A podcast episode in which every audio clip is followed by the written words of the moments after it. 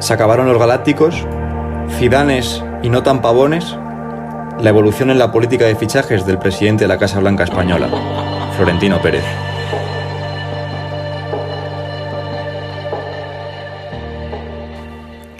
Yo siempre he pensado, lo he dicho, lo mantengo y mucho tendrán que cambiar las cosas para que cambie de opinión, que para poder llegar un día a ser presidente del Real Madrid primero tienes que haber sido o tienes que ser uno de los mejores empresarios que existan sobre la faz de la Tierra. Y por eso, en relación al último vídeo que subió al canal sobre la reconstrucción de la plantilla del Real Madrid, hoy vamos a analizar la figura de su presidente, Florentino Pérez.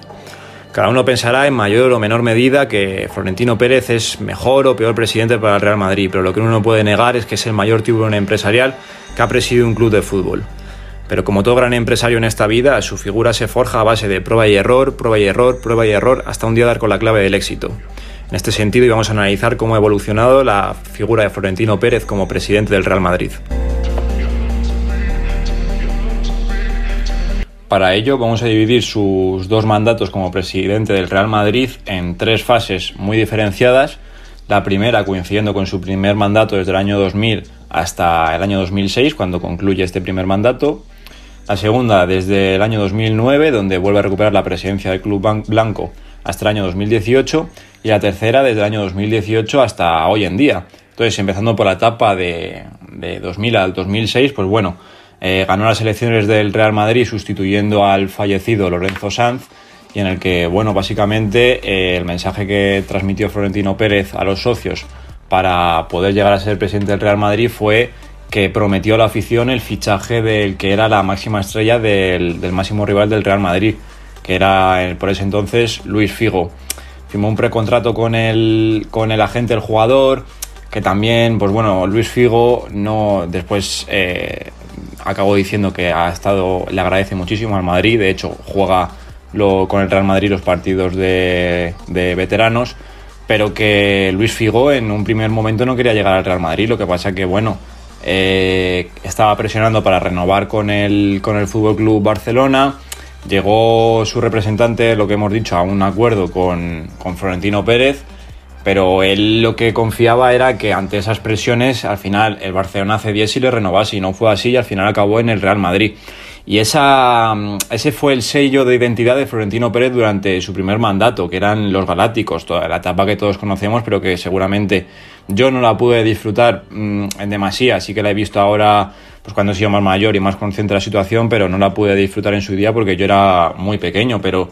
eh, los nombres que había en ese equipo eran auténticas leyendas. Estamos hablando de un equipo compuesto por jugadores como el propio Luis Figo, que fue el primero en llegar, y los que se unieron. Zinedine Zidane, Beckham, Raúl, Ronaldo, Guti, Owen, o sea, todos jugadores eh, máximas estrellas a, nivel mundial, unos más que otros, eh, sobre todo jugadores que habían eh, ganado recientemente balones de oro, jugadores que venían de ser superestrellas en las actuales Copas del Mundo, que es una cosa que siempre le ha gustado a Florentino Pérez, traer a la máxima estrella de cada mundial.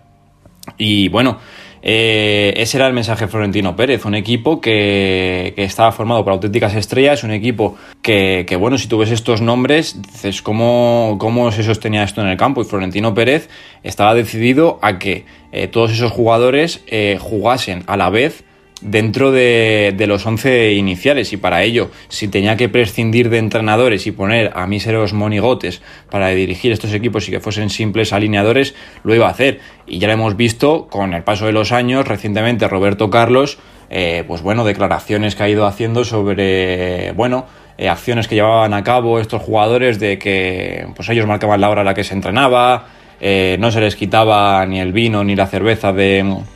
de las cenas y que bueno, eso era lo que mandaban los entrenadores durante la primera etapa de Florentino Pérez en el Real Madrid. Y que bueno, lo que digo, estos jugadores, eh, pues mm, sí, no vamos a discutir que eran auténticas estrellas, pero no había proyecto, o sea, no había una idea de juego ni de nada, simplemente era poner a los jugadores, un portero, cuatro defensas y Claude Makelele sujetando a todo Dios que, estuviese por ahí delante, por delante de la línea de centrocampistas. Y quiero centrarme un poco en la figura de Claude Makelele, el cual, pues era el jugador que sostenía a todo este equipo y que le daba cierto rigor táctico eh, Florentino Pérez diferenciaba muy claramente tres escalafones dentro de la plantilla, que eran las superestrellas, que eran los que metían los goles, los que hacían los anuncios, que eran los que tenían que jugar fin de semana sí, fin de semana también, los jugadores de nivel medio, como eran Claude Makelele, eh, Fernando Hierro, y, mm, Iker Casillas, por ejemplo. Raúl también estaba metido un poco en este cupo de jugadores por ser canterano. Guti también estaba metido en este cupo de jugadores que no llegaban a ser superestrellas. Y luego jugadores que eran auténticos desechos para Florentino Pérez y que no servían para nada simplemente por el hecho de que no vendían camisetas y porque el público no sé, Florentino Pérez se basaba en la idea de que el Madrid, la gente iba a ver al Madrid porque venía a ver a los Galácticos y que a ellos no les venían a ver y por lo tanto eh, su nivel e importancia en la plantilla y sobre todo en la escala salarial iba a ser muy diferente. Y Claude Makelele era un jugador primordial para que este equipo se sostuviese y, bueno, mantuviese un cierto rigor táctico que, que le hiciese competir medianamente los, los, partidos de una manera seria. Pero bueno, para Florentino Pérez eh, era un jugador que era totalmente prescindible eh, dentro de la plantilla cuando para sus compañeros era imprescindible dentro del campo. Y que bueno, eh, Florentino Pérez decidió prescindir de él porque básicamente Claude Makelele acababa contrato, le pidió una subida de sueldo aparte justificada por el nivel que estaba ofreciendo el francés al Real Madrid y la importancia que tenía y Florentino Pérez, pues bueno, la justificación que le dijo es que a él no le iba a subir el sueldo básicamente porque, porque él no era una superestrella que vendiese camisetas, entonces pues bueno, eh, lejos de renovarle, lo decidió vender al Chelsea y bueno, se ha visto que hasta la llegada de Xavi Alonso en el 2009, el Real Madrid no paró de fichar jugadores en esa posición de pivote, o sea, hemos visto pasar por ahí, pues eso, a Gravesen, a, a Lasana Diarra, a Mamadou Diarra, jugadores que se ha intentado imitar la figura de Claude Makelele y que no le han llegado a la suela de, de los zapatos al nivel del francés en muchísimos años y el único que se le ha acercado y que yo creo que ha superado el nivel del francés ha sido Xavi Alonso. Pero bueno, Florentino Pérez lo vendía por lo que hemos dicho, porque, porque no era un jugador que vendiese camisetas y prescindía automáticamente de esos jugadores. Y así con canteranos y jugadores que son propios de tu casa, como en el caso de Samuel Eto'o. Y al final, Florentino Pérez acabó fracasando este proyecto y a mitad de temporada 2006 estampó porque había creado un monstruo dentro del vestuario que no se sostenía y que era indomable. Y Florentino Pérez, pues bueno eh, decidió dimitir y que yo creo que la siguiente etapa que vamos a hablar, que es la de 2009 a 2018, vino con las ideas nuevas tres años después, había recapacitado, como hemos dicho, como todo buen empresario, tiene que probar y probar y caerse y volver a probar y hasta llegar a acertar o empezar a acertar y que, bueno, que dirigir un club de fútbol no es fácil, pero bueno, esta etapa cuando volvió Florentino Pérez al, Real Madrid, pues bueno, volvió por todo lo alto haciendo el desembolso más grande hasta el momento que se había hecho en un mercado de fichajes, fueron 250 millones de euros, llegaron nombres que seguían siendo galácticos, llegaron nombres como Cristiano, como Kaká, un muy jovencito Benzema, un Xavi Alonso muy consolidado en el Liverpool, que eran jugadores que, que bueno, que eran galácticos, pero que por fin se empezaban a hacer fichajes con un cierto rigor eh, eh, táctico y sobre todo son jugadores que aportaban soluciones a las necesidades que demandaba esa plantilla. Y Florentino Pérez lo dijo. Hemos hecho el esfuerzo en este mercado de fichajes para eh, conseguir corregir todo lo mal que se ha hecho durante estos tres años que ha estado Calderón en la presidencia, el cual, pues bueno, sí que es verdad que el debilitamiento que sufrió la plantilla fue gravísimo, ya que se fueron estos jugadores que deberían de salir, estos, todos estos galácticos, pero no se trajo a nadie. Y el Barcelona también estaba en horas bajas. Se vivió un proceso similar que se está viviendo ahora. El Madrid eh, ganaba la liga por delante del Barcelona porque el Barcelona se estaba desquebrajando, pero a nivel de Europa, el Real Madrid, hasta que volvió a competir en Europa, no fue hasta esta segunda llegada de Florentino Pérez y sobre todo en el segundo punto que quería destacar dentro de esta etapa, hasta la llegada de Mourinho, el cual le dio un lavado de cara al equipo brutal. ¿Y por qué fue? Porque Florentino le dio y le brindó las llaves del vestuario y de la gestión y planificación deportiva a José Mourinho, que lo primero que hizo es sacar a Valdano, que sí, que era el director deportivo, pero que de idea de dirección deportiva, por lo menos en ese momento, pues tenía poca. Los fichajes los que los hacía era Florentino Pérez, y ahora en ese momento fue Mourinho el que se puso al frente del equipo y era el que decía, el que salía, el que entraba y el que jugaba dentro del campo. No era Florentino Pérez ya el que decidía, que esto es un cambio muy significativo con respecto a la primera etapa de Florentino. Y aquí la mano de Mourinho se vio, llegaron jugadores del gusto del portugués para hacer su proyecto, no el del presidente. Llegaron jugadores como Phil, también estrella de ese Mundial de 2010, Di María, Sami Khedira, otro jugador que había destacado muy bien en, en el Mundial de 2010, Entonces el Madrid por fin había recuperado el rumbo de un proyecto que, estaba a la deriva, pues eso, desde, desde prácticamente que llegó Florentino Pérez, pues exceptuando los dos primeros años en 2002, pues desde 2002 hasta la llegada de Mourinho en, en el año 2010, pues eh, fueron ocho años de un proyecto totalmente a la deriva, de gasto innecesario en jugadores que, efectivamente no valían para absolutamente nada. Y, en esa etapa pasaron muchos jugadores, también jugadores que no ficharon José Mourinho, ¿eh? o sea, fichajes que no hizo Florentino Pérez. Aquí han pasado superestrellas de los últimos años, como han sido Snyder, como ha sido Robben, como ha sido Ruth Van Nistelrooy, pero que son jugadores que el rendimiento que han ofrecido al Real Madrid, exceptuando, bueno, en este último del, holandés, que en el Madrid yo creo que fue bastante bueno, el de Ruth Van Nistelrooy, pero que ya venía bastante mayor, pues bueno, eh, se ve que ha habido cosas que indudablemente durante el 2002, de la etapa de 2002 a 2008 se han hecho bastante mal y que con la llegada de José Mourinho se corrigieron. Y sobre todo, otro punto clave de dentro de esta etapa es el año de 2013. O sea, a partir de la marcha de José Mourinho y la consecución de la décima, la tendencia del Real Madrid en su política de fichajes cambia por completo donde se, llega a realizar ventas caras y numerosas, que es una cosa que siempre se había criticado al Real Madrid, de que sacaba a sus jugadores por precios eh, inútiles. Estamos hablando de la venta de jugadores muy caros como Mesut Özil, como Higuaín y sobre todo revalorización de la cantera. Estamos viendo que se vendieron jugadores como Morata, que luego repescaron y se volvieron a vender por unas cantidades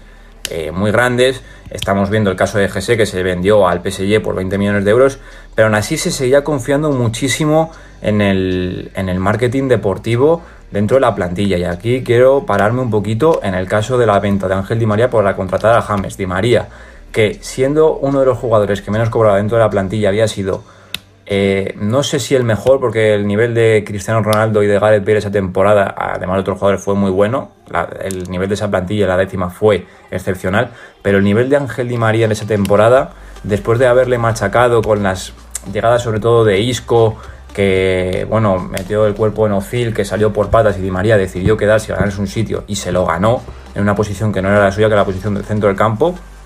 consiguió hacerse con la manija del equipo y ser titular y después de demostrar que debía ser jugador primordial en el Real Madrid, fue a tocar la puerta de Florentino Pérez para pedirle un aumento de sueldo, porque en ese momento cobraba menos que Diego López, que era el portero suplente del Real Madrid, y María cobraba 2 millones. ¿Eh? No quiero pararme mucho en esto, pero, pero es para seguir con esta idea. Y Florentino Pérez, lejos de decirle que le renovaba el contrato, le dijo que él no era un jugador mediático, seguía anclado en esa idea de los jugadores mediáticos todavía un poco Florentino Pérez, lejos de renovarle, básicamente lo que le dijo que ahí tenía la puerta, porque el que iba a llegar para ocupar su posición era James, un jugador que venía haciendo buenos años en el Oporto, había hecho una buena temporada en el Mónaco, pero que básicamente se le fichó porque el mercado cafetero era muy, muy interesante para las arcas económicas del Real Madrid y porque eh, había sido la última estrella del Mundial de 2014, porque le marcó, sí, jugó muy buenos partidos y jugó muy bien, pero básicamente porque le marcó un golazo a Uruguay del copón. Y, bueno, toda la trayectoria de Ángel Di María en el Real Madrid se vio paliada por un gol en unos cuartos de final de James Rodríguez contra Uruguay. Pero se empezaron a fichar jugadores con más cabezas y siguió con esta idea de darle la manija de la dirección deportiva a los entrenadores y al propio director deportivo y abandonarla de la mano del presidente. Se ficharon jugadores como Luca Modric, se ficharon jugadores como Tony Cross y comenzó una tendencia sobre todo de fichajes de jóvenes, como yo digo, exóticos, jugadores que hasta el momento son desconocidos o eran desconocidos. Estamos hablando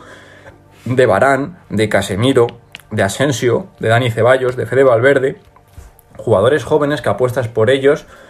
en tu trabajo de dirección deportiva y de scouting deportivo y que fichas por un precio eh, ridículo o insignificante para el Real Madrid. Estamos hablando de jugadores que han costado eh, el que más es Dani Ceballos, 15 millones de euros y que, y que bueno, si te sale la apuesta bien, creo que invertir 3 millones de euros para el Real Madrid en un jugador es una apuesta insignificante y que te puede ir bien. Y siguiendo con esta idea de jóvenes promesas y su fichaje, pues voy a introducir lo que es la etapa que yo digo desde 2018 hasta la actualidad, hasta hoy en día, en la que, bueno, yo creo que a Florentino Pérez y al Real Madrid se le ha ido un poco de las manos esta idea de fichar jóvenes promesas, ya que han pasado de, eso, de fichar jóvenes promesas a fichar mm, promesas a precio de superestrella. Estamos hablando de Militao por 50 millones, Mendy por 50 millones, Jovi por 60 millones, que sí que son tres jugadores que ya tenían experiencia en Europa, pero que tampoco habían demostrado nada del otro mundo para pagar precios de, de Galáctico. Y a esto se le suman ya los fichajes de Vinicius Junior y de Rodrigo por 100 millones de euros entre los dos, pues yo creo que ya la cosa se va de las manos. O sea, ya has abandonado completamente esa idea y ese proyecto de fichar jóvenes talentos a, a precio muy barato, a fichar jóvenes talentos que no han demostrado como los otros absolutamente nada, pero encima a precio de galáctico. O sea, yo creo que ahí eh, Florentino te la han metido doblada. O sea, y yo lo siento mucho porque es muchísima la gente que sobre todo le tiene muchísimo cariño a Vinicius porque le pone muchas ganas, le pone mucho empeño, siempre pelea y ojalá que toda la plantilla del Real Madrid pelease como pelea este chico. Pero es que, sinceramente, eh, tú te paras a pensar, ya has pagado 50 millones por un jugador que, que puede llegar a ser muy bueno, pero que, que aquí en el Real Madrid de momento tú no lo vas a hacer ni lo vas a formar como debería. Y la fórmula de la cesión, como comenté en, la, en el vídeo de la reestructuración, que más o menos a lo que viene eh, a desencadenar en este vídeo, la reestructuración económica del Madrid, yo cedería a estos jugadores porque es una fórmula que últimamente le está funcionando bien al Madrid. Ha funcionado con Akraf, el cual lo ha regularizado muchísimo. Funcionó con Carvajal, que al final te ha sido casi un jugador que te ha servido para la primera plantilla. Y al fin y al cabo eso es lo que tiene que tratar de hacer el Madrid. O sea, estos chavales jóvenes que, jueguen fin de semana sí, fin de semana también. Y porque yo creo, sinceramente, que ni Vinicius ni Rodrigo van a acabar siendo jugadores de la primera plantilla del Madrid. Y aquí pongo el, ejemplo de Robinho. O sea, sí es que es verdad que a Florentino siempre le ha gustado traer estas jóvenes promesas. Lo, lo vimos con Ramos, el cual funcionó bien, y lo que digo, con Robinho, el cual no salió tan bien, y es un caso muy parecido al de estos dos, sino por no decir igual. O sea, Robinho era un jugador con unas condiciones excelentes. O sea, lo vimos en, en 2005. Eh, eh, cuando debutó con el Real Madrid en el torneo Carranza, el mítico torneo Carranza que organizaba el Cádiz, eh, Robinho, pues bueno, vino aquí que parecía ya balón de oro y eso es lo que se quedó en, balón, balón de playa, balón estrellado, porque claro, le estás poniendo a un chaval que no tiene experiencia en Europa, una responsabilidad y una mochila a las espaldas que no es capaz de asumir. Y yo creo que el Madrid eh, se le ha ido esta idea completamente de las manos de fichar jóvenes promesas. a mí me parece muy bien de, de que te traiga chavales jóvenes y aquí los curtas y los, y los hagas y los formes, como era el caso de Marco Asensio, de Casemiro, que han sido gente que has traído por nada y menos y al final los has conseguido formar para que sean unos activos esenciales para tu primera plantilla y que puedan formar tanto el equipo titular como esa unidad B y al final te has construido un equipo a, precio de nada, pero es que hemos pasado de en 2013, 2014, 2015 a traer jugadores como eh, Luka Modric o Tony Cross por 30 millones de euros, que eran jugadores con experiencia internacional. Tony Cross ya era campeón de la Champions, era campeón del mundo y por 25 millones de euros. Y a mí no me vale la excusa de la inflación del mercado, porque es que luego te has traído a un chaval como Brahim, aprovechando una fabulosa oportunidad de mercado por 15, 20 millones de euros, y, bueno, como no, como no ha costado 50 millones de euros como estos otros dos, ni se llama Braiño, pues nada, este chaval no, no sirve para la primera plantilla, es un saco de papas como se ha hecho en el, en el Barcelona con, con Todibo, o sea, es esta política de, de, saco de papas. Y aún así encima te has traído a Vinicius y a Rodrigo para buscar que sean tus, tus bazas o tus estrellas del futuro. Y lejos de darles minutos y, y, formarles y que sean tus superestrellas, los has metido en la primera plantilla a competir desde el primer día con jugadores como Eden Hazard que has traído al año siguiente para bloquearles completamente esa progresión. Pues son, chicos, cosas que, yo no entiendo. O sea, al final te has dejado en tres extremos zurdos, porque sí que es verdad que Rodrigo estaba jugando por la derecha, pero es extremo zurdo. Te has dejado 260 millones de euros en tres extremos zurdos. Uno que está ya cerca de la treintena y dos que tienen 19 años y no han demostrado nada. O sea, yo creo que en este sentido el Real Madrid vuelve a la idea esta de recuperar el timón del barco porque yo creo que a Florentino se le ha ido de la idea y se ha ido de las manos y sobre todo que es que le veo alicaído, o sea, son no veo a ese Florentino activo, negociador de superestrellas y traerlas a buen precio, traer estos fichajes galácticos, que es a lo que nos estamos refiriendo, no, o sea, veo a un Florentino que bueno, le viene Zidane, le dice que, que sí, que Hazard, Hazard, Hazard, Hazard, Hazard 160 millones de euros cuando le queda un año de contrato y al final a lo mejor no se barajan otras opciones. ¿Por qué no se pensó en Sadio Mane? Por ejemplo. O sea, ¿por qué no se piensa en ese tipo de, jugadores? Hubiese costado 160 millones de euros. O sea, ahora mismo pagar esos precios por un jugador, aunque esté el mercado inflado, con la cantidad de jugadores que hay en el, en el mercado, es absurdo. Y de verdad compensa pagar 50 millones por Rodrigo y por Vinicius y has pagado 17 por Brahim. Es muchísimo mejor Vinicius y Rodrigo que Brahim. Es que yo pienso absolutamente lo contrario. Es que pienso que Brahim ahora mismo tiene muchísimas mejores condiciones que estos dos jugadores. Pero lo que digo, me ha costado 50 millones de euros y no es brasileño es español, de aquí de Málaga ya ha costado 15 millones de euros y tuvo que buscarse las habichuelas yéndose al Manchester City para un día eh, poder ganarse la vida y poder dar de comer a su familia. Recupera de una puta vez el proyecto y la idea. Y bueno, hasta aquí lo que para mí son las tres fases por las que ha pasado Florentino Pérez dentro de sus dos mandatos al frente de la presidencia del Club Blanco. Empezó dirigiendo a, unos actores de una película de Hollywood más que a un club de fútbol y que bueno, que yo creo que la evolución desde que volvió en 2009 ha sido positiva, pero que no sé, yo lo que he hecho en falta es que recupere el timón del barco